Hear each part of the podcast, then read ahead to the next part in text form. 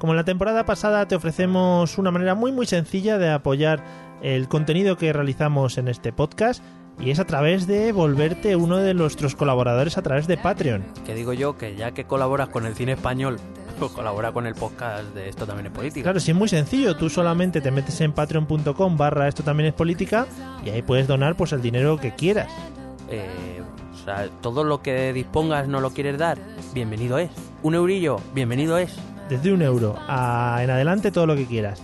Te metes en la página, analizas nuestros objetivos, nuestras recompensas, pues ya te lo piensas. Pero piénsatelo para bien, o sea, la, la consecuencia final es que por favor ayúdanos. Patreon.com barra esto también es política. Entra ahí, lo miras, te lo piensas y nos dejas tu pequeño donativo para que podamos seguir creciendo con el podcast.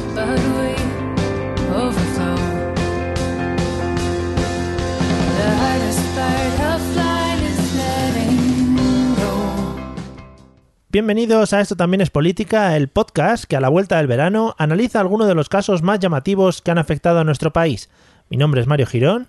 Y el mío, Miguel Rodríguez, y en este capítulo hablaremos del terrorismo yihadista y cómo se financia Daesh. Acompáñanos, que empezamos.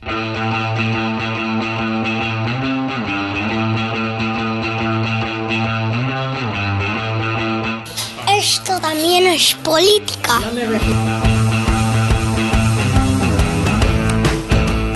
Hola amigos y amigas, bienvenidos un episodio más. Curiosamente el episodio 49, la antesala del 50, que no va a ser especial, pero oye, es el 50 que es la mitad de 100, también hay que decirlo.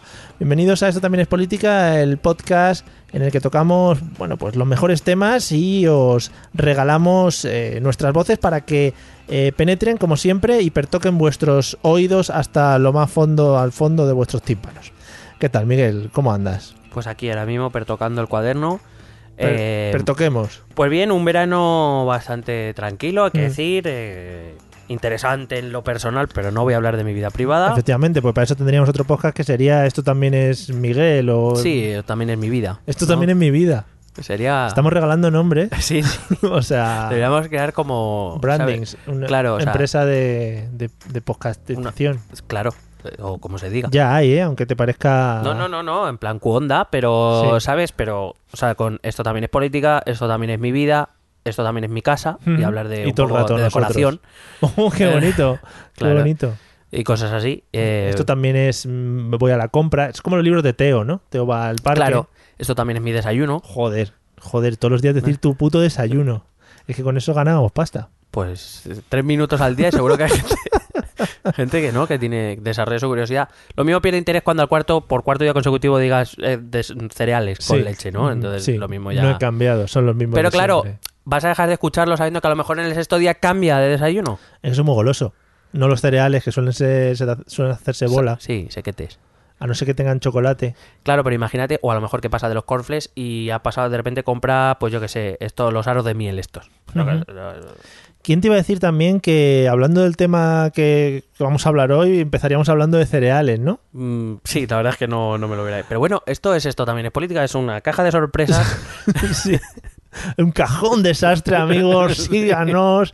En Sí, fin. sí, una bruja avería de- del podcast. Bueno, esperamos que hayáis pasado buen verano y que no se os haya hecho muy largo sin, nuestra, sin nuestros episodios y sin nuestras voces, que yo supongo que sí, que habrá sido un verano malo. Yo notaba las ansias. Sí, sí. Eh, La he notado en Telegram, sobre todo. eh. La he notado. Por cierto, ya somos más de 50, ¿no? En Telegram. Creo que al final hemos sido 50 porque alguien ha desertado. Oh, no me extraña. Eh, Sí, si lo, iba, queréis. lo iba a mirar, espera, lo voy a comprobar. Vale, pues si queréis entrar al grupo de Telegram es muy fácil porque la dirección es eh, t. eh, ya lo voy a cagar, t.me barra etpolítica o si no, pues lo buscáis en redes sociales, eh, en arroba etpolítica, en Twitter, por ejemplo, y ahí lo solemos, lo solemos poner. Pues son 50, pues ya podemos saber. Pues no, si quieren nos saltamos el episodio 49, bueno, es episodio 50, no, no los 50 Instagramers. Vale, pues el- Instagramers, no, Telegramers. Telegramers, eh, joder, ha Está- venido- eh, joder, estoy, estoy desperezándome del verano. con el cerebro bl- blandito. Sí. Bueno, pues vamos a introducir el, el tema de hoy, que ya digo que es un tema bastante serio y que ha- quizá ha vuelto a reflotar un poquito este verano por los acontecimientos de eh, ocurridos en Barcelona. Y, y nada, te dejo que, que nos cuentes un poquito. ¿Por dónde empezamos? Bueno, empezamos recordando que el pasado 17 de agosto hubo iba a decir un atentado, no, en realidad fueron varios, cometidos por la misma célula, eh, atentados yihadistas, que se cobraron la vida de 16 personas, eh, además de varias nacionalidades. Eh, no, no te metas, Miguel, no te metas. Sí.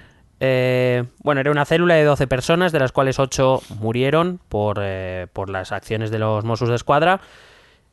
Bueno, eh, por eso y porque se les explotó lo que preparaban en, en su casa de Alcanar el día anterior.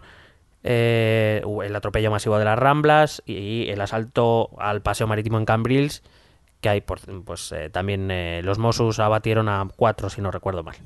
O sea que entre eh, los muertos en la casa de Alcanar, eh, los abatidos en Cambrils, más luego el, el autor material del atropello en las Ramblas, que cuatro días después fue eh, encontrado a 50 kilómetros de Barcelona por, bueno, por, por parte de los Mossos y que también fue abatido.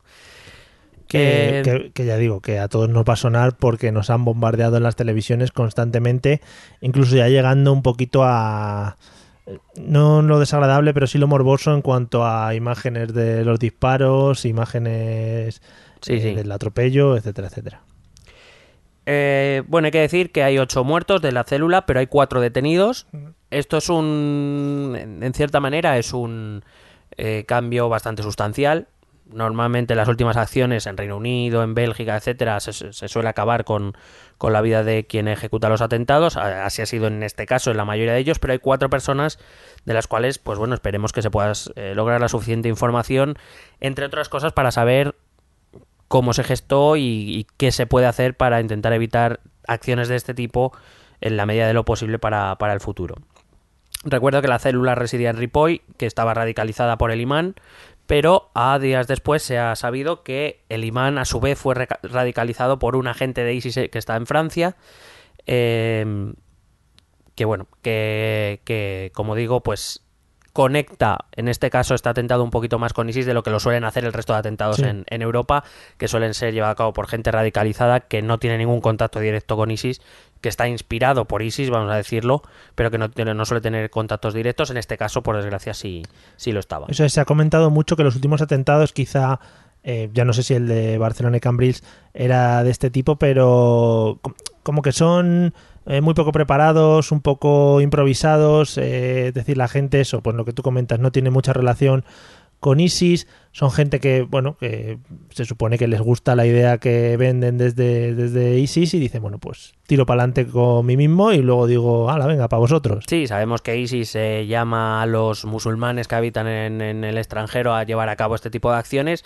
pero eso no quiere decir que ISIS les vaya llamando uno por Claro. uno para decir, oye, haz esto o yo haz lo otro. La mayoría, de momento, estamos viendo que es gente, pues, eh, eso, que actúa, decide actuar, vamos a llamarlo de alguna manera, por convicción personal, que no por, por recibir órdenes, ni siquiera instrucción Sí. o instrucciones por parte de, de ISIS o Daesh, que voy a intentar llamar a Daesh, que por lo visto les molesta que les llame Daesh. Ah, Que le- vale, muy bien. Que les llame yo, además. Ah, pues sí, sí, lo han dicho varias veces. Eh, no sé si tocarás el tema del hijo de la Tomasa, Hombre, pero el hijo de la Tomasa, el hijo de la Tomasa ha dicho que por favor que no le llamemos Daesh, entonces pues bueno. así somos en España. Ole ahí, vámonos. He de decir que eh, a ver, son momentos duros, mientras Sí, no sea sí. con las víctimas, a mí es verdad que el humor español me parece una buena manera de afrontar ese miedo, ¿no? Es decir, bueno, pues ya está, vamos a reírnos del hijo de la Tomasa, porque si lo piensas bien, lo mismo te metes en casa y no sales. Claro. Entonces, bueno, pues está bien, está bien el humor y la verdad es que algunos eran muy buenos. Sí, O sea, sí, a claro. mí el que más me ha gustado es el del hijo de la Tomasa con el fondo de First Dates en el corazón. me ha gustado Es muchísimo. maravilloso. La gente de- de- desde que descubrió el Photoshop y lo que significan los memes, esto es un no parar. Sí. Bueno, eh, sobre todo era mi intención con este episodio dar un poco de perspectiva Ujú. E información de cosas porque, eh, bueno, después del atentado, por desgracia, la verdad es que alguno diría, "Joder, la verdad es que es vergonzoso que se utilice políticamente y no sé qué, bueno, uno lo piensa y dice, bueno, será vergonzoso, pero tampoco, o sea, que, que sucede, o sea, lo suelen hacer, no, Claro. no debería sorprender. ¿Qué te por esperas? desgracia. Sí, sí, ¿qué te esperabas? Entonces, eh, pues con algunas de esas cositas que se parece que se convierten en verdad porque las dice gente que sale en las televisiones y tal, vamos a ver, eh, sí que me gustaría traer eso, un poquito de perspectiva. Amigos, hay que tener en cuenta que lo de hacer caso siempre a la televisión no es bueno. No. Eso partimos, partimos de ahí. Porque hay gente que también. Puede ir gente que no tiene idea. No, y además pudiendo hacer caso a los podcasts, quiero decir. Efectivamente, mucho mejor, incluso a nosotros. Sí, sí, o lo que sea.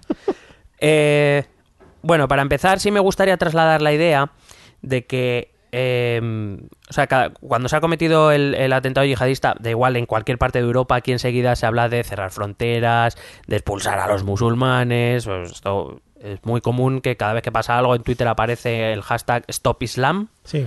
como si, bueno, como si no, como Bueno. culpando a todos los musulmanes de lo que, de lo que pudiera pasar. Es una de estas cosas que luego todos los grupos o todos los frentes utilizan para, para vender su propaganda y para hacer sus para vender sus ideas, ¿no? Sí, pero bueno, que no solo esos, o sea, esos grupos pueden vender lo que sea, pero si no hubiera gente que se lo comprara, pues no tendría sentido. El problema es que hay mucha gente que se la compra. Eh, porque eso, eso- ese tipo de, de hashtag Stop Islam se convierten en trending topic, es decir, en- de los temas más hablados. No es que sea algo que hablan 17 Sí, sí. brutos. Sí, sí. Tenemos aquí... Es que eh, lo voy a explicar porque yo creo que es, es de información buena. Se están tirando cosas desde la ventana a- abajo, a lo que es el portal. Pues eh, sí, porque esto es España también, amigos. Stop tirar cosas, por favor. Bueno, eh, traer un poco la perspectiva sobre lo que significa el terrorismo yihadista. Es verdad que cuando se comete un atentado en nuestro territorio, cerca de nuestro territorio, es como que nos miramos mucho el ombligo, ¿no? Es el, el gran peligro eh, para Europa, es el terrorismo yihadista. Yo, evidentemente, no quiero minimizar eh, el amenaza que supone el terrorismo yihadista. Este tipo Claro. de acciones pueden ocurrir y, por desgracia, están ocurriendo. Pero sí me interesa o sí quisiera que la gente entendiera el, el- el- el fenómeno terrorismo yihadista como algún fenómeno que es más global y que en realidad nos, que no para- cuando yo digo esto a ciertas personas no les gusta mucho, pero es la realidad. El terrorismo yihadista a día de hoy no representa ninguna amenaza existencial para Europa. Es decir, eh, Europa, los valores, los sistemas políticos no, no peligran porque de vez en cuando un puto loco coja una furgoneta o un cuchillo y se ponga a matar gente. Eso te iba a decir. A ver si lo he entendido. Mm, Quieres decir que evidentemente no nos van a venir a invadir, pero puede haber casos aislados en los que se produzcan este tipo de atentados. El terrorismo es, existe, el- los atentados existen, los vemos, los hemos sufrido y probablemente vengan más. Eso hay, hay que ser consciente. De ahí a pensar que el terrorismo yihadista es algo que nos amenaza como sociedad, va un trecho largo. Daesh no tiene como objetivo invadir Europa, por lo menos no ahora mismo. Por mucho que hable la y el hijo la Tomasa de que hay que recuperar Al al Andalus. Andalus y todo esto. Primero porque no pueden. Ahora, mi- ahora mismo no pueden. Eh, sobre todo. Y segundo porque tienen otros objetivos antes. Tienen sus objetivos cuando, cuando consiguen que la gente o sus células hagan atentados, tienen sus objetivos. Pero en ningún caso de momento es destruir Europa o, o cambiar nuestro modo de vida. Em, antes de ir a eso, sí me gustaría poner, dar algunos datos que quizás nos puedan dar más perspectiva. Desde el año 2000, el 87% de los atentados, casi 9 de cada 10 atentados que se han producido desde el año 2000 de, de tinte yihadista, han sido en países de mayoría musulmana, no en Europa. Sí. Por ejemplo, Irak ha recibido el 27% de los atentados, Afganistán estamos hablando en torno al 15%, Pakistán y Siria en torno al 9%. Claro. Es decir, el, si lo miramos con perspectiva, el número de atentados a- hecho, eh, cometidos aquí en, en Europa es una muy mínima parte. En cuanto al número de muertos, por desgracia, no debería haberlos, hab- eh, los hay. En cuanto al porcentaje de número de muertos, es muy similar. Claro. Es decir, los muertos europeos a nivel global para Daesh son una muy mínima parte. Con esto no estoy quitando gravedad a los hechos No, ni a los acontecimientos. Lo que digo es Claro, cualquier muerte es importante y lo que pasa es que evidentemente vivimos eh, de momento en Europa Occidental y todas las cosas que pasan aquí resuenan más fuerte que cualquier cosa que pueda pasar en, en los países a los que hace referencia. Claro, por ejemplo, he dicho que los países que más atentados reciben por parte de terrorismo yihadista, no solo Daesh, son Irak, Afganistán y Pakistán. Son países cuya población en más de un 96% son musulmanes.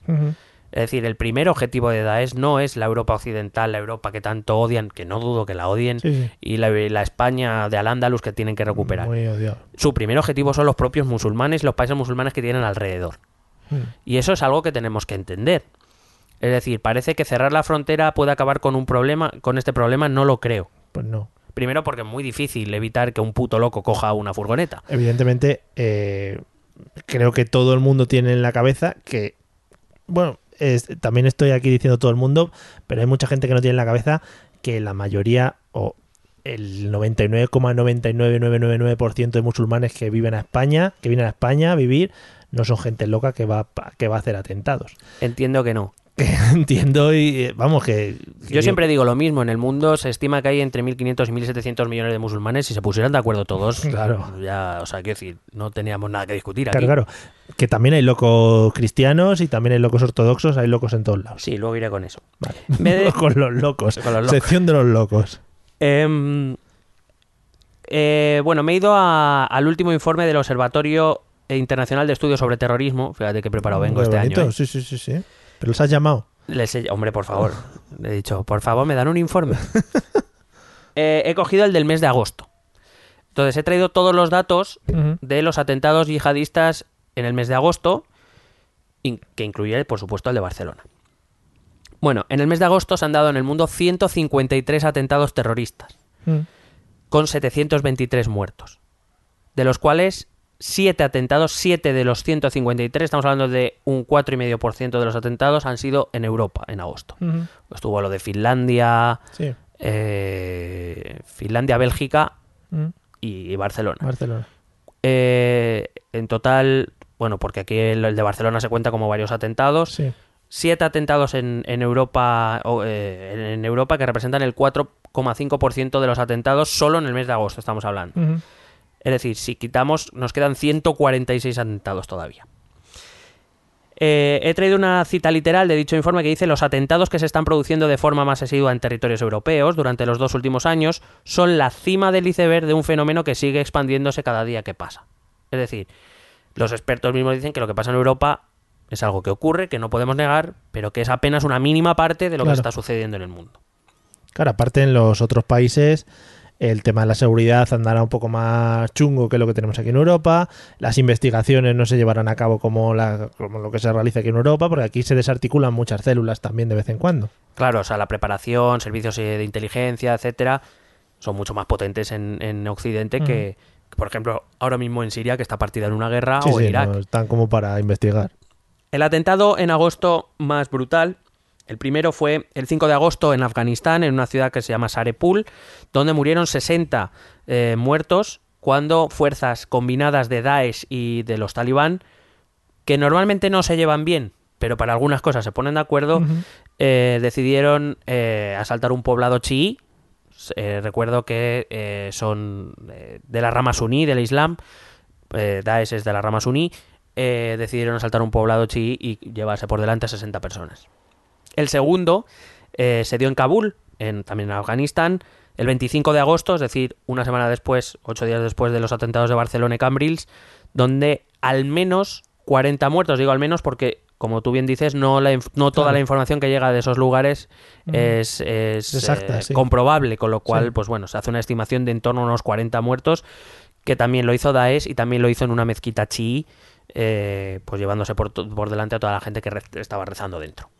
Claro, al final, evidentemente, nos vamos a preocupar más de lo que esté pasando en nuestro país y en nuestro entorno, pero la perspectiva de lo que están haciendo esta gente que nosotros tenemos como tan mala es mucho más grande de lo que nosotros realmente vemos en, en los atentados que puedan ocurrir aquí en Europa. Claro, eh, te, traigo, te traigo más datos que he podido recabar.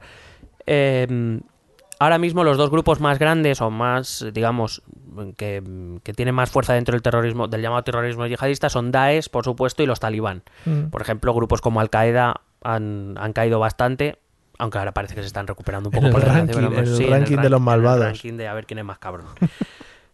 Eh, bueno, los talibán y Daesh básicamente se han hecho más fuertes porque ellos han conseguido controlar un territorio. Eh, Afganistán está partida por la mitad. Te hablaba en la cápsula inicial, aquella que grabamos hace un tiempo. Sí, joder, ya hace, hace Sí, tiempo. De que Donald Trump estaba pensando, había eh, dicho públicamente que tenía intención de volver a enviar más tropas a Afganistán, precisamente porque el gobierno de Afganistán es incapaz de, de hacerse con el control de buena parte del territorio que sigue bajo territorio, o sea, bajo mandato talibán. Y Daesh, pues bueno, que tiene, los recuerdo, los territorios cada vez menos, afortunadamente, pero conquistados tanto en Siria como en Irak.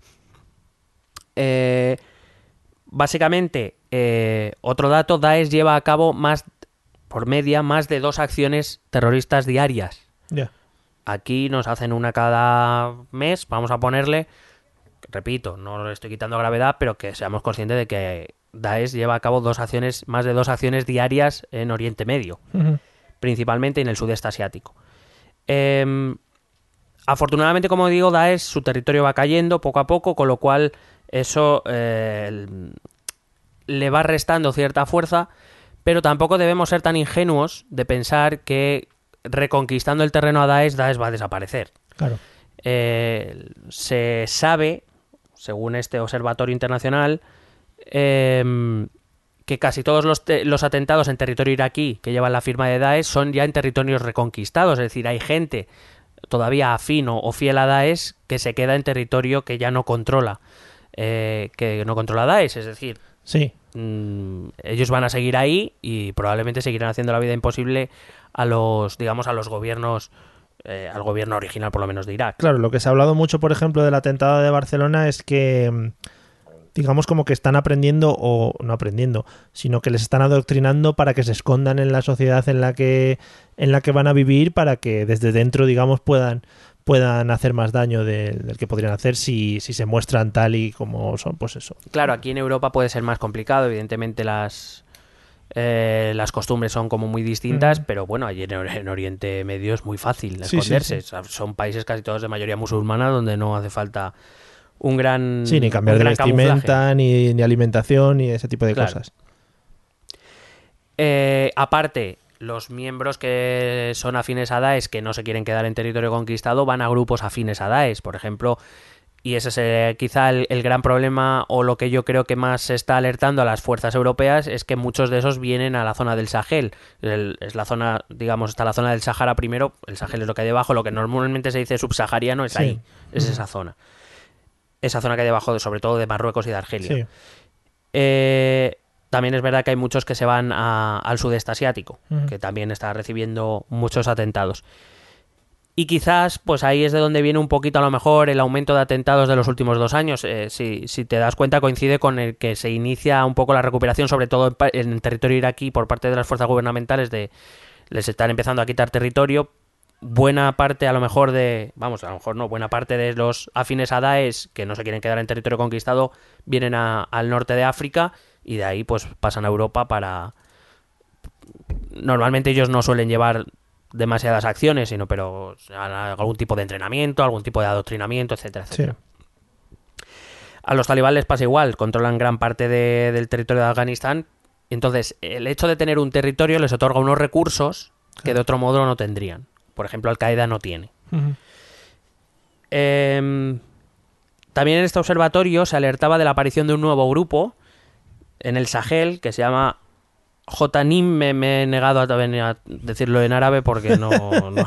Ya lo que nos faltaba. que se ha instalado en la zona de Mali y que eh, se ha puesto al amparo, o sea, digamos, se ha convertido en la filial de Al Qaeda en la zona. Un poco más o menos lo que es Boko Haram también en el centro Sí. de África.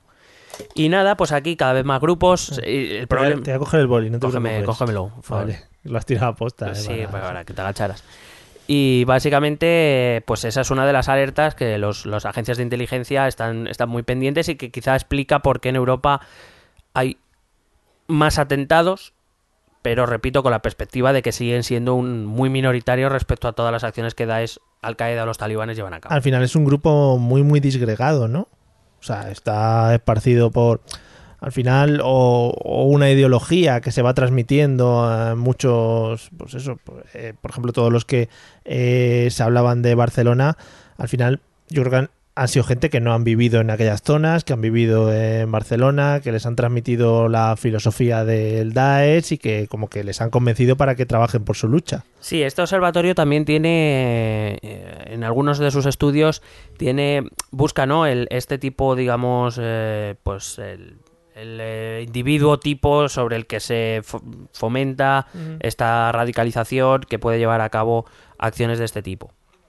Y una de las razones que decían es que generalmente son eh, cada vez más jóvenes, chavales cada vez más jóvenes, digamos que no se no sienten pertenencia en el lugar en el que viven, que están un poco divididos por sus raíces familiares, pero que no acaban de encontrar, no, no se encuentran, digamos, no es una cuestión tanto de integración como de, de, de- incluso una sensación personal de ser un don nadie, por decirlo de algún modo, y que gracias a esto se va a convertir en un mártir de la yihad, que Claro. va a ir al paraíso, que va a tener a, a siete mujeres vírgenes para Claro, él. te etcétera. plantean un objetivo superior en el que puedes alcanzar todo este tipo de cosas y salir un poco de lo que es tu vida normal y meterte en el rollo este, pues al final parece llamativo para cualquier persona con que tenga que tenga menos de dos dedos de frente, quiero Claro. decir.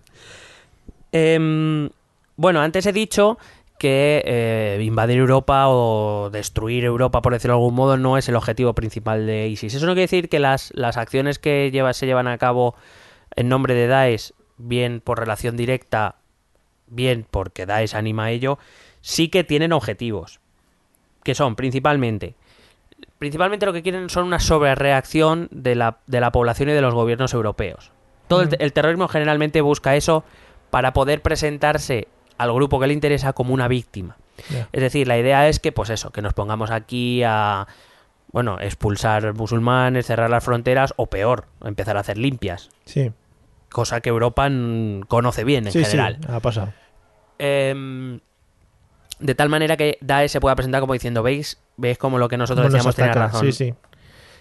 Pues somos los únicos que buscan el bien de la comunidad musulmana, somos los únicos que hablan la verdadera fe, porque el resto de musulmanes que no atentan en realidad son unos vendidos, no sé qué, no sé cuántos. Este es un discurso que es muy, muy fácilmente vendible. Claro, no sé si les ayuda también el hecho de que muchas veces cuando ocurren este tipo de atentados se tiende a generalizar y lo que comentábamos antes, al final estás hablando en un bar y dices, joder, estos musulmanes cómo se están pasando o Es que este- no, sinceramente no sé dónde lo he apuntado, pero bueno, eh, yo siempre respondo a ese, a ese argumento.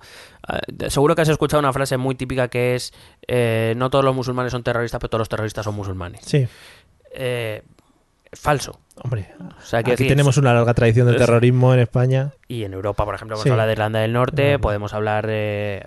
En Italia ha habido grupos terroristas, o sea... En Estados Unidos, la semana antes de que ocurrieran los atentados de Barcelona, un tío se montó en un coche y empezó a atropellar manifestantes. Sí, Que eran, eh, pues eran los, los anti los antinazis contra los neonazis, Sí, contra sí. los pronazis, o yo Sí. qué sé. Y se los llevó por delante. Y eso es...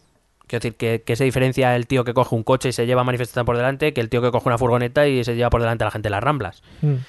Y no era ni musulmán, de hecho era un hombre blanco, orgulloso de ser blanco y que no quería negros, ni musulmanes, ni nada en su país. sí, sí, un poco el odio contra otro grupo social y te- que te lleva a hacer ese tipo de barbaridades. Sí, que actos de ese tipo hay muchos. Eh, por ejemplo, lo que ocurrió en, no sé, ¿fue en Noruega? Eh, El si de no, la, el el de del la tío que se fue a, una isla a matar niños. Sí. Pues sí, Musul- muy musulmán no era. Un zumbao, sí. Claro, pues eso es a lo que vamos. Eh, siempre digo lo mismo. O también te suelen decir, no, es que, ¿y dónde están los musulmanes que condenen o no sé qué, no sé cuántos? Eh, sí, es como yo digo, salimos los hombres, cada vez que hay un atentado machista o se muere una mujer por, por violencia machista, salimos todos los hombres a protestar Todo el rato por la calle, vamos pidiendo Claro. perdón por, por, ser, hombres. por, sí. por tener pito, Sí, básicamente. sí. No. No, eh, bueno, es así, o cada vez que un hombre blanco mata a alguien, salimos todos los blancos, porque me parece que hay que saber un poco eh, tener esa perspectiva, ¿no? Decir, bueno, sí, hay gente musulmana que no tiene ninguna culpa, que es una ciudadana como tú y como yo, que paga sus impuestos, solo que le reza a Alá. Cuando tú le puedes estar rezando a Dios, o, o a Yahvé, o no rezar. Sí. ¿vale? No quiero que se me malinterprete. El factor religioso es un factor importante, muy importante, casi esencial. Es decir, la religión es el medio mediante el cual eh, esta gente se radicaliza. No quiero decir que las religiones o que el papel de la religión es inocuo, no. No, Sí, sí, evidentemente el papel de la religión cumple una sen- un, un papel esencial. Pero es lo que te decía antes, es que son entre 1.500 y 1.700 millones de musulmanes en el mundo, se ponen todos de acuerdo, nosotros ya éramos musulmanes desde hace 300 años. sí. sí, sí, sí. Yo creo que hay gente que es muy respetuosa, gente que nace aquí, que se hace musulmana. Eh, resulta que, que viendo estadísticas también, no las he recogido porque no iba a hablar exactamente de esto, pero bueno, he recogido, he visto que eh, se cree que en España hay en torno a unos 2 millones de musulmanes y que ya la mitad son gente nacida en España Claro. y bastante y un porcentaje no menor es de gente nacida en España que no tiene relación con países árabes o por lo menos no directamente y que decide digamos convertirse en su edad adulta al Islam. Evidentemente, a ver, a ti te pueden educar o puedes recibir enseñanzas del Islam, te puede convencer, digamos, lo que te están enseñando y no por eso eh, tienes que llegar al terrorismo, porque en ningún momento en el Islam supongo que te enseñan, oye, ahora el capítulo del terrorismo. no, no, parece. Pero bueno, que eso es, es como todo, radicales, eh, casi de cualquier tema se pueden encontrar radicales. Que el Islam es un medio, vamos a ponerle que con cierta facilidad puedes Sí. encontrar ese camino, no lo niego, lo menos no se puede negar. O que por lo menos tienen establecidos una serie de caminos que llevan a, a la búsqueda. No se puede negar. Que han salido El factor religioso es el que es. han salido folletos y eso de adoctrinamiento, digamos que lo tienen un poquito más organizado para llegar a ese punto. El factor religioso es el que es. Pero, eh, bueno, pues eh, en eso está a lo mejor del- eh, la colaboración que puede haber entre las autoridades o los, las policías, etcétera, con la comunidad musulmana, con aquella que sí que está integrada, que está contenta de vivir en un país con más libertades de lo que pueden ser otros países de índole Sí. musulmana, que puede practicar su fe con, con tranquilidad y que no busca el mal por, de, de- de sus conciudadanos porque así entiende que son sus conciudadanos aunque no compartan su religión. Efectivamente. Pero bueno, evidentemente, el, el- como digo, la religión es un factor a tener en cuenta, muy a tener en cuenta. Estoy convencido, bueno, estoy convencido, no, seguro que los- las fuerzas de, de orden y de los cuerpos de fuerzas de seguridad del Estado lo tienen muy en cuenta, pero que de ahí a decir que todos los musulmanes son terroristas, Bueno, Eh. como siempre decimos, vivimos rodeados de mucho cuñado y, y es una frase eh, básica del cuñadismo básico. De primero de cuñadismo, sí, vamos. básicamente. Bueno, decía que aparte de ese, ese objetivo de buscar una sobrereacción en la sociedad y en los gobiernos europeos, buscan publicidad. Es decir, el hecho de que ese mensaje de Daesh, a través de sus atentados, como se va a hablar de Daesh y se va a recordar y va a salir los vídeos del hijo de la Tomasa hablando de la Andalus y demás, de esa manera hace que sus mensajes lleguen a la gente, que a ellos le interesa que llegue. Sí. Con esto no estoy diciendo que no se tenga que hablar, por, supuesto, hay que informar y eh, Claro. evidentemente.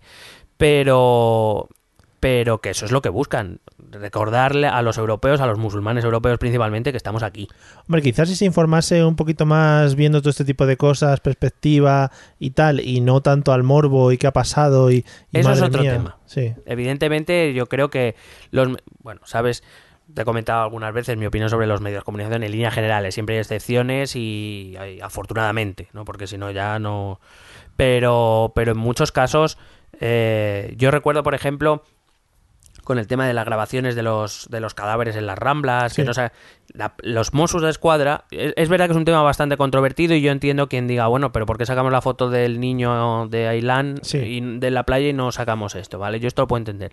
Pero en ese caso concreto los Mossos pidieron que no se sacaran fotos ni vídeos. Entre otras cosas porque yo hay una cosa que no entiendo. O sea, acaba de pasar un tío con una furgoneta, se ha llevado por delante a Ya. 70 o a 100 personas y lo primero que se te ocurre es coger el móvil, ponerte a grabar. ¿En serio? Facebook Live, sí, sí. ¿En serio? Es, o sea, ¿esa es la ciudadanía que estamos educando? O sea, en vez de intentar ayudar en lo que puedas a cualquier víctima, estar con un herido que tiene miedo, que necesita compañía, Sí, que necesita ayuda... O hacer caso a la policía que te está diciendo, por favor, desaloja. Por, su- por supuesto. O que... O sea, me parece que la policía te hay que decir, por favor, no digáis dónde están los controles. Sí, sí, sí. En serio, es que hay que Y decirlo, la en serio. gente con el coche ahí, venga, kilómetro no se queda. Están todos ahí. En En kilómetro plan, está la policía, están los Mossos. Eh, ¿En serio? Sí. Pero bueno, más allá de eso es como... O sea, me sorprende que muchos ciudadanos lo primero que se les ocurra es coger el móvil y ponerse a grabar. Pero Pues- ¿quieres ayudar a la gente? Realmente no sé muy bien para qué, porque luego qué vas a hacer con ese vídeo, lo vas a ver en tus reuniones familiares. No, ¿eh? pero lo manda, lo suben a las redes sociales y con suerte lo saca Antena 3. Claro. ¿Y qué? Y te- Bueno, eh, mi vídeo en estoy. Antena 3. Arroba fulanito. Pues no lo sé, sinceramente no, no sé cuál es el fin, pero no sé, a mí sinceramente como ciudadano me da un poco de vergüenza. A ver, yo no he vivido nunca una cosa de estas de cerca, pero supongo que el shock que tienes es, es grande como para que o tener miedo y salir corriendo o, o echarte para adelante un subidón de adrenalina, ir a ayudar o lo que sea. O Hombre, yo es que no veo- a sacar el móvil. No sé, llámame loco, pero yo veo heridos, algunos arrastrándose para buscar una posición más de seguridad porque estaría en medio de las ramblas, que esté herido, que no tal. Y se te ocurre grabarle, ¿en serio? En vez de ir a ayudarle. Mm, Sí, Yo, sí. sinceramente es que me quedo loco. sí, sí, sí, sí. Y la cuestión es esa, es que además los Mossos pidieron explícitamente, por favor, no saquéis imágenes. A lo mejor tendría que ver con la investigación o con lo que fuera. Aquí da igual, aquí lo bonito. sí, sí. Me encanta La porque además... policía por esta calle. no O sea, sé. he de reconocer que yo normalmente en este tipo de cosas suelo informarme a través del canal 24 horas Mm. de televisión española. Pero me encantó, es ironía, me, me encantó que, em, que dijeran, los Mossos piden que no se eh, que no se publiquen imágenes y vídeos mientras estaban pasando unos Claro, vídeos. claro, por detrás. Es que es como, ¿en serio? Y aquí tenemos un mapa en el que estamos localizando, ahí están los policías, aquí, aquí, aquí, venga, vamos. Sí, no sé, hay cosas, hay cosas que yo de verdad no, no entiendo. Eh, esa misma noche, si no recuerdo mal, en donde fue en Nimes, que estaba saliendo la vuelta Sí. a España, hubo una alarma, hubo una llamada a la policía de Nimes diciendo que en un tren que estaba llegando a Nimes esa noche había alguien que habían visto con un arma, que resultó ser una persona con arma de fuego. Bueno, no habían pasado ni 10 minutos y en Twitter ya había tres terroristas sueltos con armas por Nimes, Sí, mientras los, los periodistas de la vuelta estaban encerrados. En... ¿En serio? claro, es el, el juego que jugamos de pequeños del teléfono roto, pero Joder, a pero- niveles, claro, Pero bueno, mundiales. pero bueno, eso es un eso es un Alcatel Guantachisi, o sea, Yo no entiendo cómo uh, a la gente se la suda tanto todo en general. ¿Cómo Sí. se la suda? O sea, eh, hay en juego vidas de personas, hay un terrorista suelto, por favor no hagáis esto, no hagáis lo otro.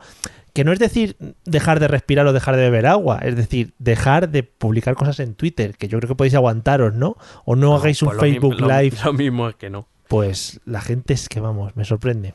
También, por ejemplo, creo que eso tiene que ver las, las eh, administraciones públicas. Voy a decir, ese mismo, esa misma noche vi un médico español que estaba trabajando en Estados Unidos y que explicaba que, entre otras cosas, la gente saca el móvil porque no sabe qué hacer. Porque ve heridos o muertos y no sabe qué hacer. Que en Estados Unidos, por ejemplo, en algunos estados habían tomado la iniciativa de enseñar a toda la ciudadanía a, por ejemplo, eh, primeros auxilios básicos, torniquetes, etcétera, porque también habían descubierto que cuando, bueno, sabemos que en Estados Unidos cualquier loco tiene una puta pistola o siete y la saca y empieza a pegar Sí. tiros. Entonces, eh, un estudio había llegado a cabo que muchas veces el tiempo entre que se daba la alerta a los servicios de emergencia llegaban, pues había gente que se desangraba. Entonces decidieron tomar la iniciativa de educar a la gente, primeros auxilios básicos, para que esa gente, mientras llegaba la ambulancia, pudiera, por decirlo de algún modo, retrasar, por ejemplo, el desangramiento, de tal manera que cuando Sí, llegasen sí. los servicios de emergencia hubiera posibilidades. Con lo cual, en principio, además, mm, según contaba este médico, parecía que había tenido cierto éxito, que, que se habían evitado varias muertes gracias a eso. Entonces, yo no sé si a lo mejor aquí se deberían tomar iniciativas, aunque sea a nivel local o a nivel municipal o algo de ese tipo, Yo porque vamos, nos sigue. Quiero decir, sigue, si- sigo sin entenderlo. O sea, aunque solo sea sentarme al lado de un herido para intentar tranquilizarle que sepa que no está solo, Sí. me parece, o, o si quieres que llame a alguien, me parece suficiente, ayuda, en vez de ponerte a grabar un, un vídeo. Pero a lo mejor, si todos supiésemos un poquito mejor qué es lo que hacen en algunos de estos casos, pues a lo mejor, pues no Mm. sé, tendríamos es- más iniciativa. Es una educación que eché de menos, por ejemplo, en el tema del carnet de conducir, que por ejemplo podría ser un momento muy muy bueno para enseñarte este tipo de cosas. Al final, pues bueno, vas en coche, te puede suceder un, algo de este tipo y No, tienes en el teórico.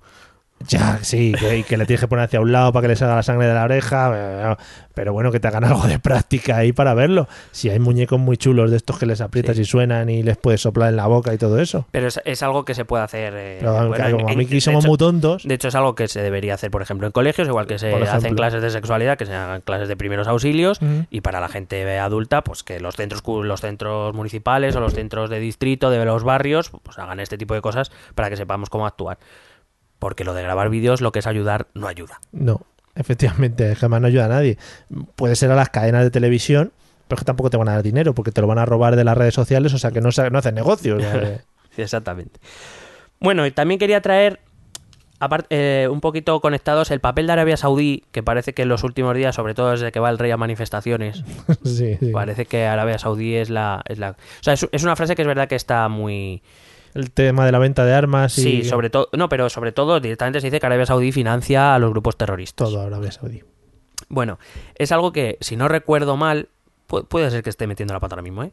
Pero si no recuerdo mal, cuando hablábamos de la guerra de Siria, decíamos que, bueno, eh, Arabia Saudí había sido ciertamente un poco corresponsable, etcétera, etcétera, en tanto en cuanto, sobre todo, Daesh era un, sobre todo al principio, eran grupos suníes luchando contra los países, principalmente contra Irán. Sí.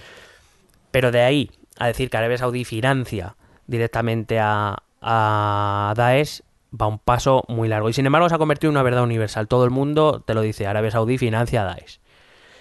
Em, A ver, siempre es mucho más rápido y mucho más cómodo tener un, una frase, un, una arenga de este tipo que en plan voy a ponerme a investigar y a sacar todos estos datos que estás comentando. Claro, yo no voy a, sacar las conclusiones. Esto, como dirían Apostor, suyas son las conclusiones. Cada, aquí cada uno que piense lo que, lo que quiera.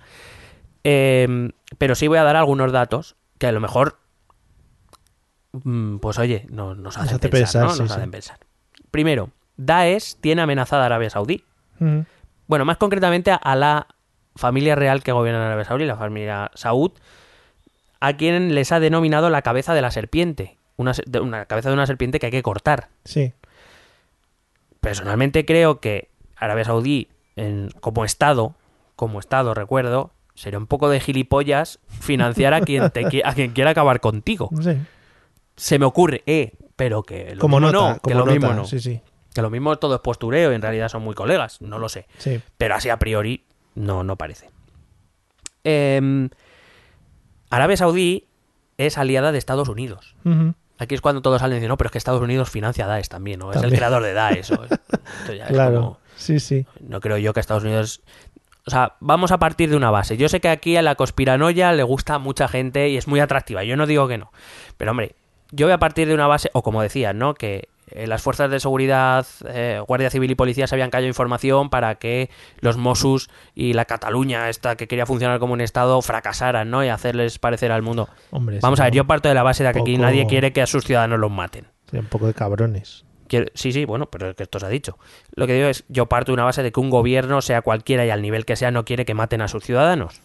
Por Parto de esa- parto por- de esa base. Por mucho que te quieras independizar y por No, mucho por, que... por muchas, por muy radicales que quieras tus ideas. Sí.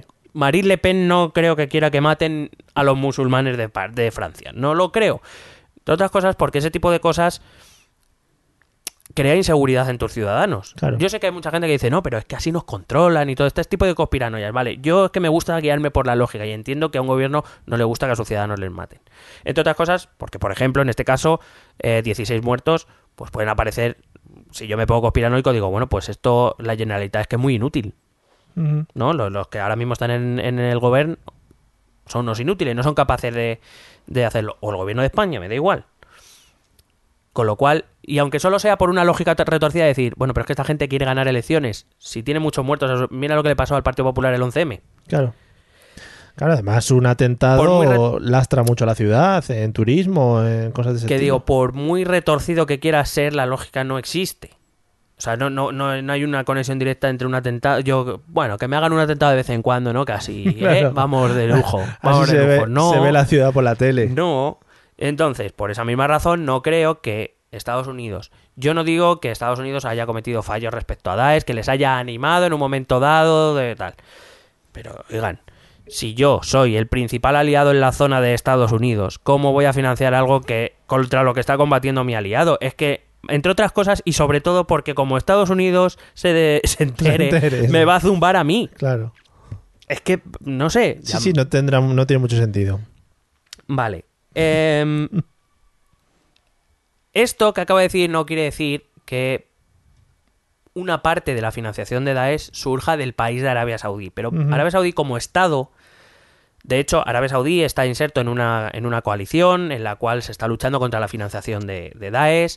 La familia Saud, como digo, no es nada amiga de Daesh. Eh, lo que son eh, de hecho, se sabe a ciencia cierta que paraliza ciertas donaciones que ellos encuentren sospechosas, las paralizan en el país. Pero evidentemente, pues bueno, hay gente, individuos dentro de Arabia Saudí muy ricos, asquerosamente ricos, Sí, sí. que pueden donar de una u otra manera, a través de ONGs o a través de lo que quieran, a, a Daesh. Claro. Y eso, pues, a lo- no sé exactamente si Arabia Saudí está haciendo el 100% de sus esfuerzos, pero bueno, muy difícil también eh, parar todo, sobre todo lo que viene del ámbito privado, aparte que, que evidentemente no es un señor que va al banco de, Claro. de Riyadh y dice, por favor, me transfiere 3.000 millones a, a la cuenta de Daesh, le doy, el, le doy el IBAN. Perdón, perdone, el asunto sí, para matar, pone, o para armas, Claro. para pistolas. Eh, evidentemente, pues esto es un, Va un poco conglomerado escondido, que sí. va un poco más, más jodido. Em, también es verdad que Arabia Saudí es el país de origen de esa ideología islamista suní rigorista, mm, digamos, de la que pueden nacer eh, eso, ese, todavía ese pasito más que dan grupos como Al Qaeda o Daesh en, esa, en ese rigorismo. Y es verdad, o sea, Arabia Saudí es un país, es una dictadura, es un, un país muy rigorista en la Sharia, muy que, que evidentemente viola los derechos humanos. Evidentemente nadie entiende que el, en la ONU, la Comisión de Derechos Humanos, esté presidida por Arabia Saudí. Yo, no- o sea, hay cosas que no me explico. O sea, pero... Pero bueno, que de ahí Bueno, a decir Así lo controlan un poquito Arabia más. claro, que el- se pasan por el forro y que no. que en Arabia Saudí hay elementos más partidarios de ese wahabismo radical partidario de ISIS, desde luego, porque digamos el origen de ese rigorismo está en Arabia Saudí. Pero que Arabia Saudí como Estado no financia, o por lo menos, no, bueno, no, por lo menos no, en principio no financia a Daesh. O no debería por la cuenta que le trae. Que si no, es que eh, decían el otro día, no, es que Arabia Saudí eh, se gasta 80 mil millones de dólares cada año en el tema militar. Dices, muy bien, Claro. es que Estados Unidos está gastando 300 mil millones al año, o sea, Sí, que, sí. es que ahora y que tiene armas nucleares, cosa que Arabia Saudí no, o sea. Sí, sí, sí. no, no sé si se oye. Sí, sí, se Es oye. lo golpe de mi Eh, dedo con la cabeza. Es golpe in de cabeza, cráneo. Mira, las pruebas que se, han apor- que se han presentado y que parecen suficientes para que todo el mundo crea que Arabia Saudí ah, financia Daesh directamente, Arabia Saudí como Estado, son un par de mails que recibió Hillary Clinton Oh, y que hombre, Wikileaks sacó a la luz. No sé si te acuerdas del tema. sí. Correcto, que le han hecho perder las elecciones. Sí. Bueno, una de las razones. Bueno, y que básicamente Hillary Clinton recibía un par de informes informales, o sea, que no eran de la CIA, ni del ni FBI, ni nada, ni de los servicios de inteligencia, ni nada de estos, sino de analistas, eh, vamos a llamarles independientes, que decían básicamente que, pues eso, que tenían la teoría de que Arabia Saudí estaba financiando, te- hablaban de- concretamente de Arabia Saudí y de Qatar, eh, estaban financiando a, a, a Daesh. Claro, al final Son igual... dos mails que precisamente uno de los, perdón, de los consejeros de Hillary Clinton, John Podesta, decía, pero vamos, que no le doy más importancia porque nuestros servicios de inteligencia no están diciendo nada al respecto. Es decir, puedes interceptar, yo qué sé, este tipo de empresas que realizan este tipo de informes, interceptar salidas de dinero de Arabia Saudí destinadas a Daesh y decir, pues oye, pues de Arabia Saudí está saliendo dinero para Daesh. Oh, ya está, pues ya está, pues ya está. Han abierto una partida económica desde el gobierno de Arabia Saudí para Daesh todos los El años. presupuesto está 50% para lo militar y 50% para Daesh. Claro, y Y eso no, la gente lo lo aprueban todos los años, dicen, a ver, es total, venga, vamos para allá. A ver, no hay que ser ingenuos tampoco. Sobre todo en los inicios de edad, estamos hablando de 2004, 2005, Arabia Saudí, como otros estados del Golfo, tipo Emiratos Árabes Unidos o tipo Kuwait, por ejemplo, es verdad que aprovecharon el hecho de que un, grupo eh, surgido de Al Qaeda, suní, rigorista, todavía más rigorista que ellos, pero bueno, rigorista, un poco en su línea ideológica, estaba surgiendo en la zona para contrarrestar el aumento de poder o de influencia en la zona que estaba adquiriendo Irán, que recuerdo Irán es un país chií, y que estaba adquiriendo fortaleza en la zona principalmente gracias al apoyo de Rusia. Eh, hay que decir que la zona es un polvorín y hay que, hay que ver porque las relaciones son bastante complejas. Entonces, un poco podemos decir, está llorando, si es que es normal que llore. Un chaval que le está doliendo mucho lo de, lo de Daesh. Quiero decir, es, es verdad y no hay que ser ingenuos que Arabia Saudí, pues eh, entre otros, como digo, aprovechó un poco esa ola y digamos que pudieron apoyar financieramente o, o, digamos hacer más, la- más que apoyar financieramente, hacer la vista gorda sobre la financiación que salía de su país en dirección a este grupo. Pero que a día de hoy eso no existe. Es que a día de hoy, no, entre otras cosas, porque no se lo puede permitir, porque tiene a Estados Unidos en su coalición y es su principal aliado. Y Arabia Saudí es verdad que tiene petróleo. Pero a día de hoy lo que parece que nadie sabe es que el mayor, el quien tiene las mayores, bueno, las mayores reservas las tiene Venezuela, pero el mayor productor de petróleo mundial a día de hoy podía ser, si, el- si ellos quisieran, Estados Unidos. Estados Unidos no necesita tanto de Arabia Saudí ahora mismo. Ya. Arabia Saudí está comprando, eh, perdón, Estados Unidos está comprando el petróleo saudí porque básicamente lo que está haciendo Estados Unidos es todo lo que yo encuentro yacimientos de gas, de petróleo, me lo voy guardando para cuando falte. Cuando falte. Mientras te voy comprando que me sale barato. Y cuando tú no tengas, Ya verás yo, cómo- yo tengo. Ay, qué rico. Y tú no. básicamente. Pero quiero decir, no eh, la relación eh, la relación fuerte en la zona, de hecho, Estados Unidos la tiene con Israel, no la tiene con Arabia Saudí, incluso. Eh, a día de hoy, esto, eh, por ejemplo, este observatorio de, de, mm, de terrorismo internacional y otros estudios universitarios que he podido, a los que he podido tener acceso dicen que, de hecho, las donaciones privadas a día de hoy para Daesh representan un porcentaje bastante pequeño de su presupuesto, que ellos obtienen más dinero de otras cosas más directamente, es decir, Que hay donantes en Arabia Saudí de origen saudí, rigoristas que quieren aquí la Sharia y que les mola, los- que les mola Daesh, que hay. les dan dinero, los hay. Que el Estado de Arabia Saudí da dinero a Daesh, no, es por lo menos no está comprobado. Vamos Mm. a dejarlo ahí por si alguno todavía tiene alguna duda. En serio, Arabia Saudí son rigoristas, son antiderechos humanos, son una dictadura, pero no son gilipollas. No se van a enfrentar a Estados Unidos, no pueden permitírselo. Sí. Entre otras cosas porque si Estados Unidos les retira su apoyo quedan a merced precisamente de Irán y de Rusia, que son la gran potencia. O sea, no- Estados Unidos es el aliado de Arabia Saudí precisamente para hacer balance, para hacer un poco equilibrio de fuerzas en la zona. Em, financiación de Daesh, y con esto acabamos. que- Vale. Eh, se calcula que ISIS eh, a mediados de 2000, a principios de 2016 llegaba a generar entre 2 y 3 millones de euros, perdón, de dólares al día. Joder. Sí, por eso. Quiero decir que las, Creí las- que ibas a decir al año, imagínate. no, no, al día, al día. Eh, y como decía antes, el hecho de que esté perdiendo territorio le está haciendo menguar su financiación. Yo siempre he dicho que la primera clave para acabar con Daesh es acabar con su financiación. Claro. Todos sabemos que sin dinero No. no vas a ningún lado. Sí, sí, sí. Em, aunque a día de hoy siguen, sus ingresos siguen siendo importantes y te voy a contar un poquito de dónde saca la pasta. Por ejemplo, solo al conquistar, cuando empezó la guerra de Siria, conquistaron Mosul y saquearon el Banco Central iraquí y otros bancos privados de la zona, y solo de esos saqueos obtuvieron 429 millones de dólares. Con lo cual, un dinero tiene, un, un colchón tienen. Sí, sí. Eh, por supuesto, comercia con productos agrícolas, es decir, se hace con las cosechas y las vende. Claro, al final tendrá una estructura de comercio por detrás en todos los países que van. Claro, además en una a los región que se- territorios. una, además una región que eminentemente es agrícola. Es Mm. decir, Las dos grandes actividades son eh, la agricultura y el petróleo. Em, Supongo que la población que tienen en sus territorios pagarán, digamos. ahora voy, ahora voy a ello. Vale. Eh, está aceptado, y esto que lo dice el Observatorio de, de Terrorismo, está aceptado que, que hace contrabando con sangre, órganos y con seres humanos. Muy bonito. Es un negocio. Por los secuestros y extorsiones recibe extorsiones y secuestros recibe dinero. De hecho, en 2014 se estima que solo en secuestros eh, consiguieron 20 millones de dólares. Joder. La fuente principal es la extracción de petróleo. De hecho, esa es una de las razones por las que Estados Unidos bombardea las, eh, las refinerías. Lo que quiere quitarle es precisamente esa fuente de financiación. Eh, claro, al hacerse con territorio controlan bastantes refinerías. De hecho, controla buena, o sea, quiero decir, no son eh, depósitos pequeños de petróleo, son depósitos grandes que le han permitido una financiación continua y bastante buena. Se eh, llegó a tener una capacidad de unos 75.000 barriles diarios de producción, que está bajando, como digo. Eh, por ejemplo, allá Arabia Saudí sí que pagó, o sea, que supuso un, un punto importante. El, pre- el precio del petróleo está bajo ahora mismo. Cuando se empezó la guerra se estaba alrededor de los 100 dólares por barril y me parece que ahora están en torno a los 50, 52, entre otras cosas porque Arabia Saudí decidió aumentar su producción para bajar el precio a posta. Ya. Eh, tienen controles de carreteras y compran o sea, eh, cobran peaje- peajes ilegales. A la- bueno, tipo esto que siempre hemos oído en México, que pasa Sí. en México, que de repente te para la policía y te dice, bueno, me paso aquí no sales Ya. pues de este, de este rollo.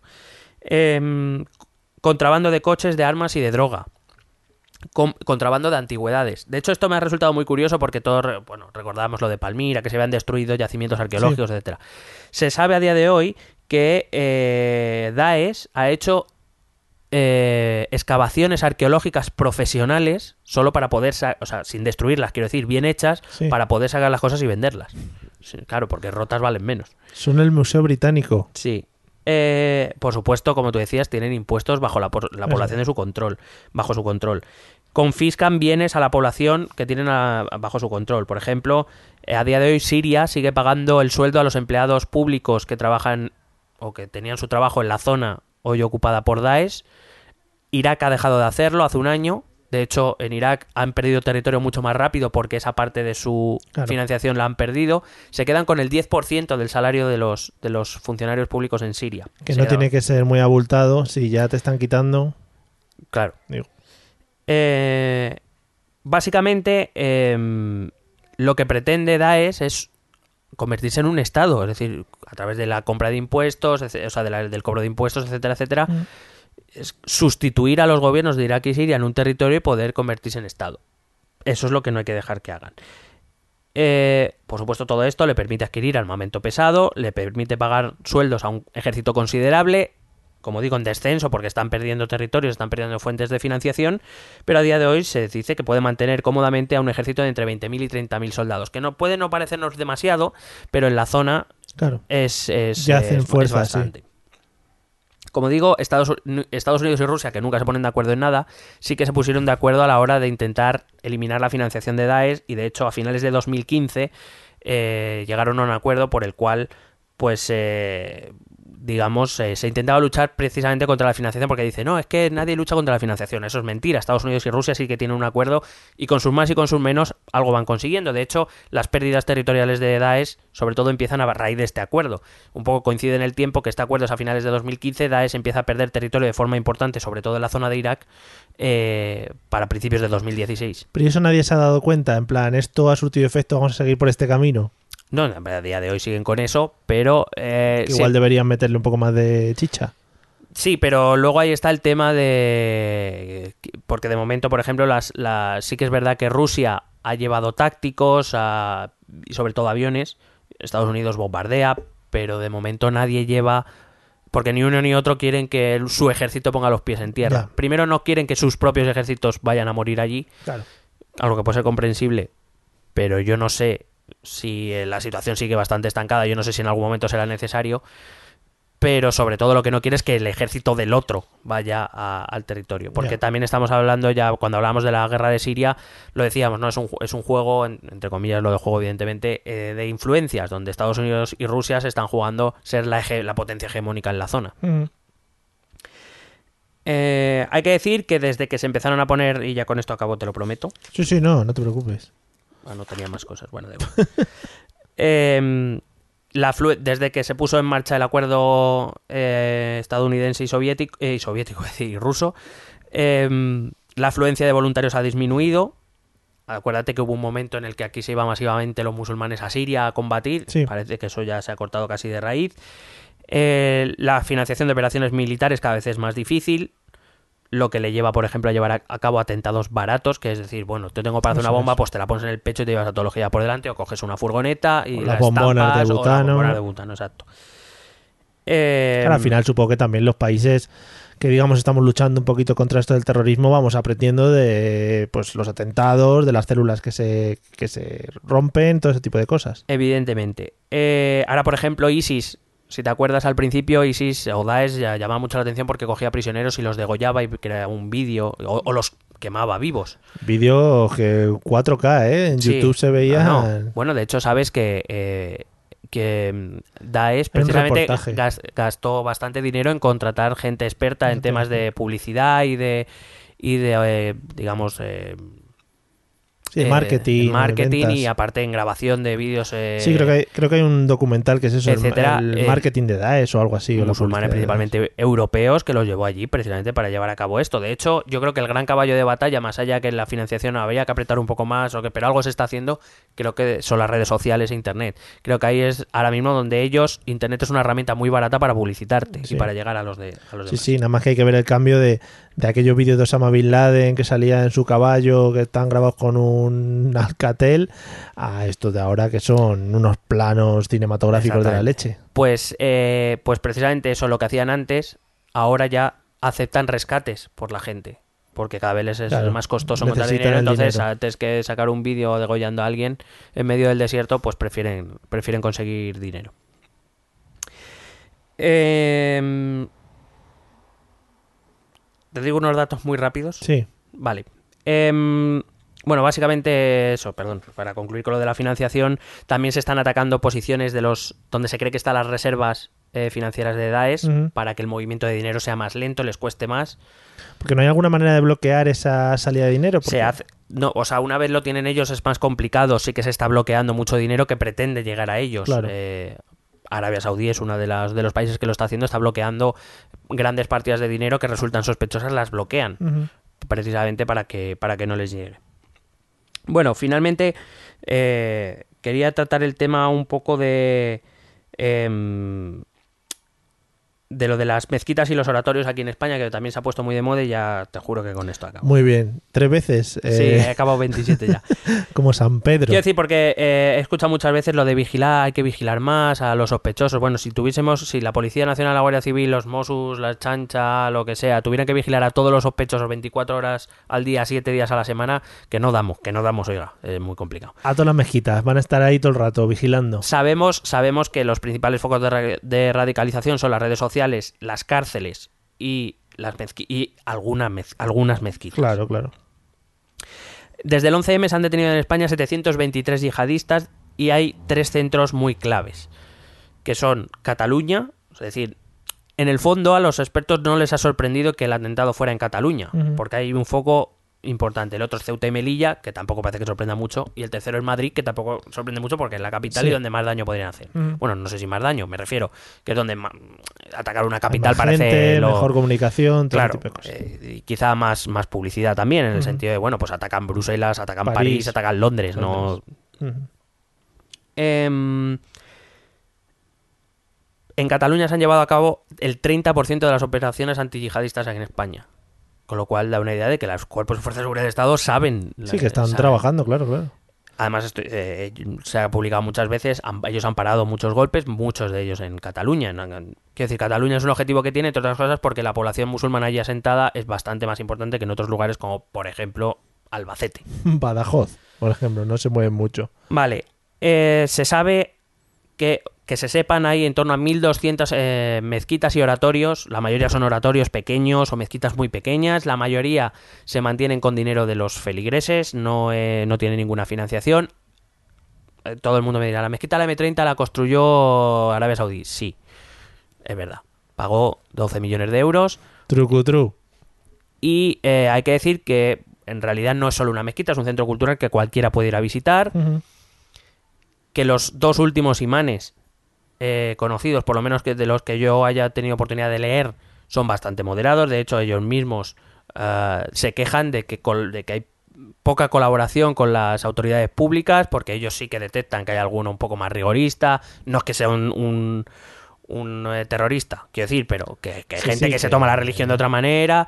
Pero que quiero decir que, que el centro cultural o la mezquita, la famosa mezquita de la M30, se puede ir a visitar y Sí. eh, de hecho es, mm, tiene lugares de, de reuniones, de exposiciones, de- no es solo la mezquita.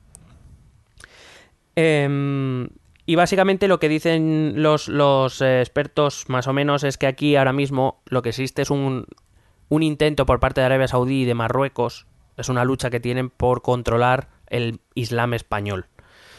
Eh, de hecho, no sé si lo habéis leído, pero salieron varias noticias en las que Marruecos decía a España que si hubieran colaborado más con ellos, quizá lo hubieran evitado, es decir, si a ellos les permitieran formar a los imanes y nombrarlos, etcétera. También hay que tener en cuenta que hay muchos oratorios que son que no se conocen, que son ilegales, que es un garaje, que es un, Sí, eh, un almacén, un grupo de es- personas que se reúne para compartir su religión. Claro.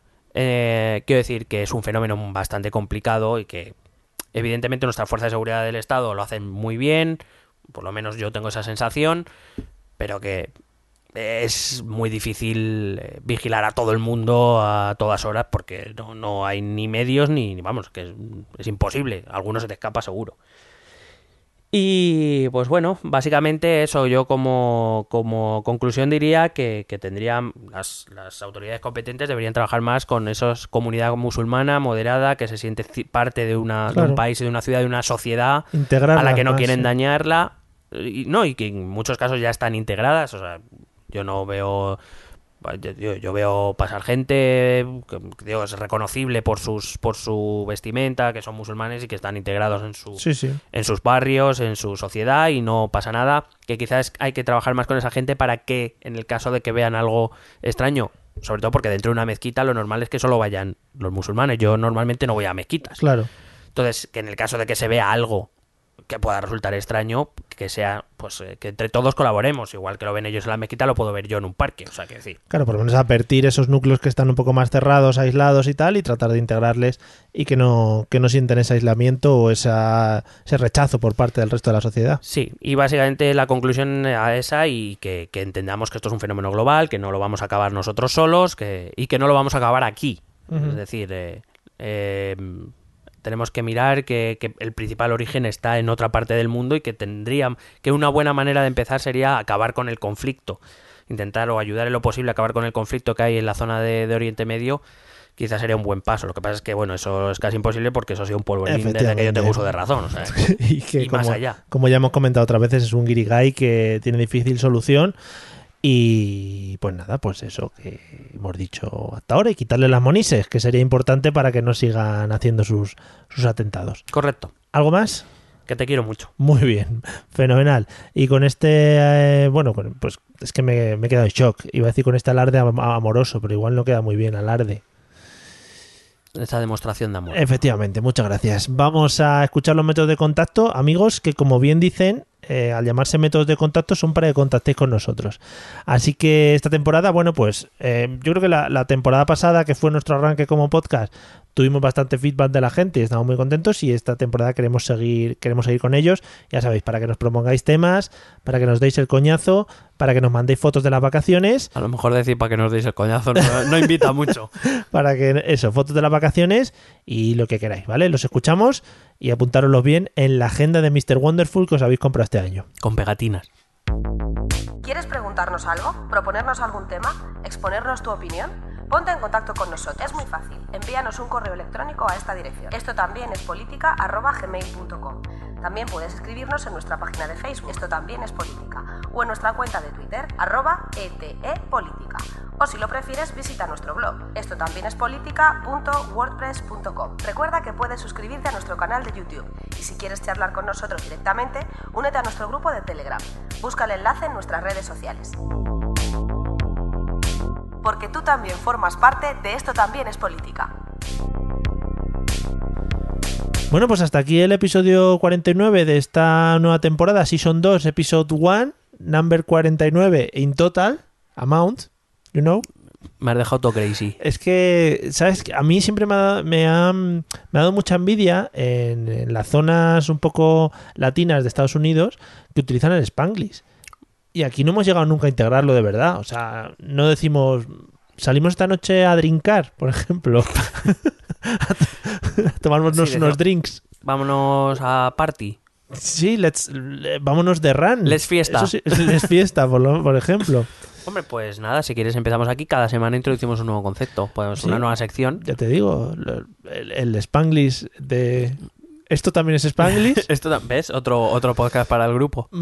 para el grupo somos como Prisa. Prisa seguro que empieza así, poco a poco. Bueno, bueno, eh, dadnos tiempo, dadnos tiempo. Prisa sería alguna tontería, en plan, ¿cómo hacemos esto? ¿De prisa?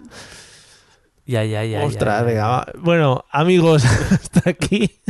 Hasta aquí el episodio de hoy. No iba a decir algo, pero es que no puedo. No, Ya. no puedo superar eso. Eh, como cada semana os traeremos lo mejorcito, tranquilos que viene Cataluña ya. Chan, chan, que chan. viene, no os preocuparse. Y, y nos vemos en el próximo episodio que será el 50, que ya veréis. Bueno, traeremos tarta, invitaremos a famosos, alfombra roja, creo que vamos... eh, ¿qué- ¿En qué cine queréis que lo hagamos de la Gran Vía? En el Palacio de la Música. En el Palacio- el que, el que está chapado. que está chapado. Nos podemos colar ahí, si Sí, alguno sí, se sí. anima. Sí, hay un hueco, yo lo tengo fichado. Si alguno se anima, entramos por ahí, que hay un hueco... Duerme gente por la noche, pero yo creo que nos dejarán pasar. Y, Son, son fanses. y son fans. Y ahí no hay problema. Nos vemos en el episodio 50. Ale, hasta luego. Besete.